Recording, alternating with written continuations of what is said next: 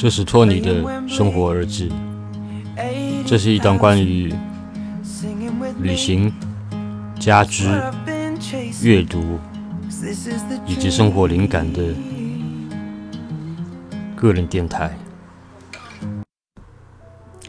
只是我手上拿着的是一本《孤独星球》的杂志，这是一本关于旅行的杂志。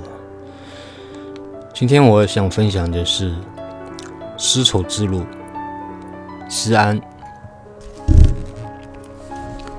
在西安的早市里买一个肉夹馍，再随着人群直进陕西历史博物馆或兵马俑，这是几乎所有人来到西安的旅行节奏。此外，还有空旷的大遗址，让你重新回到中国历史上最开放包容的黄金时代。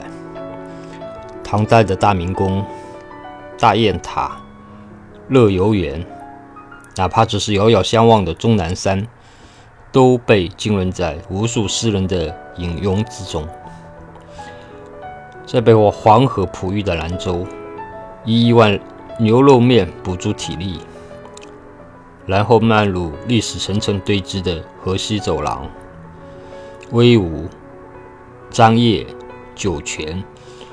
敦煌曾是汉武帝治理经营的河西市镇，在过去的两千多年中，这里一直是中原通往西域的必经之路。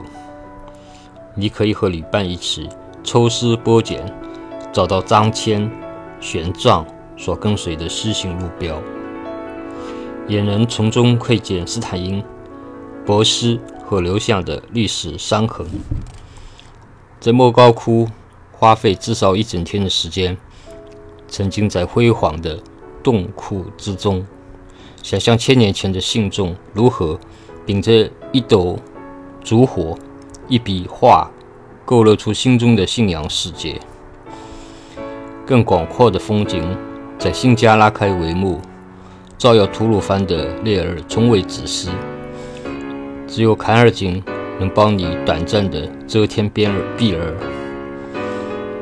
在乌鲁木齐的大巴扎内学会讨价还价，然后一头扎进新疆博物馆略为惊悚的干丝展厅，与这片土地的历代居民们对视。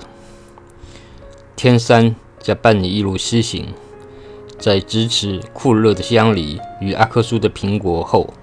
在喀什的街头吃上一顿烟熏缭绕的烧烤。更多的古城隐藏在沙漠之中，在北庭、冈超或龟兹，你可以一脚踏入被黄沙与时间封印的历史秘境。